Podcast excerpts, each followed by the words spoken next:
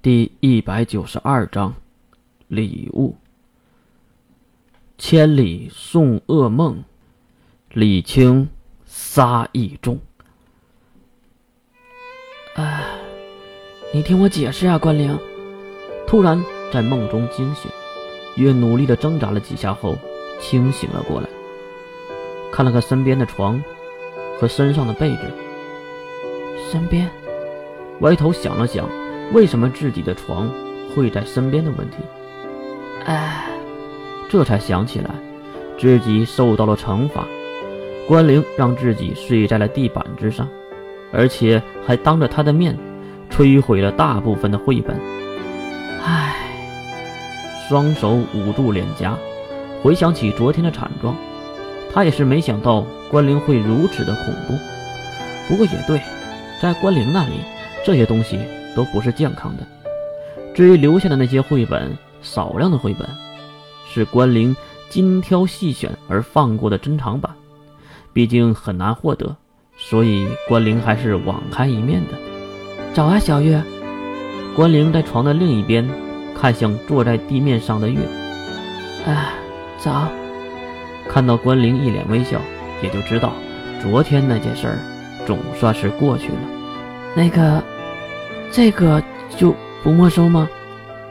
月指了指身上那件战衣，就是水昭帮忙买的那件，现在还穿在自己的身上。这个留着吧，毕竟是好不容易买回来的，而且你还没有穿的，对吧？轻描淡写，关灵就开始整理起月的被子。起来了，去洗漱吧。哦，起身走向了洗手间。看向身后那整理被子的关灵，月感觉到了奇怪的违和感，可是又说不出什么，最后只能推门进入了洗手间去洗漱。刚进入洗手间，就看到了惊悚恐怖的景象。如果不是月自己推开洗手间的门，还以为走错片场了呢。为什么这么说？因为一个巨大的玻璃罐子里，一只黑猫。被浸泡在里面，那浑浊的液体也不知道是什么，而且那只黑猫还瞪大了眼睛，嘶着嗓子喊叫着。被吓到的月马上退出了洗手间，然后看向哼着歌收拾床铺的关灵。啊，那个关灵，啊，怎么了，小月？关灵微笑的面孔仿佛什么都没有发生。月也是带着苦笑，指了指装着庞虎的罐子。这个是，没敢多问。月只是试探了一下，听到是庞虎的事儿，关灵那招牌的灾难型微笑挂在脸颊。啊，那只色猫啊，一会儿早餐的时候就把它吃掉吧。看着关灵的表情，完全不像是在开玩笑。月一定在想。这个庞虎到底用了什么办法，能将关灵得罪得如此的彻底？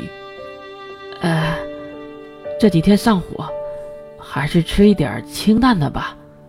关灵歪着头想了想，这个嘛，趁着关灵还在考虑，月急忙回到卫生间，看向那还在水中挣扎的黑猫。唉，这作孽不可活呀！月说着，端起了瓶子。庞虎还以为月要救自己，没想到的是，月走出了卫生间，推开门，将庞虎放在了门外。喵，这下好了，已经听不到恼人的声音了。月重新回到屋内，洗漱换衣服，关灵也是照常的给月梳理着头发，一只手捧起了手中的银色长发，那滑顺犹如丝绸一般，让关灵爱不释手。小月，你这个头发真是奇怪，没见怎么湿过或者脏过。月看向那镜子中的自己，心不在焉地回答了关灵：“我的头发可是拥有规则之力祝福的，规则吗？对了，关灵，一会儿我们吃什么呀？”关灵轻轻地捏了一下月的小脸蛋：“你呀，就知道吃，小心变成胖子。”月当然会反击，胖，哼，我有两个储存能量的袋子，不像你。一边说，双手还拖了拖。至于拖了什么，那谁知道？关林看向月如此的挑衅，而且还是自己最痛的地方，只能加大手中的力道，让月的小脸蛋儿扭曲起来。哎哎哎哎，关林，我知道错了，我知道错了，啊，好疼！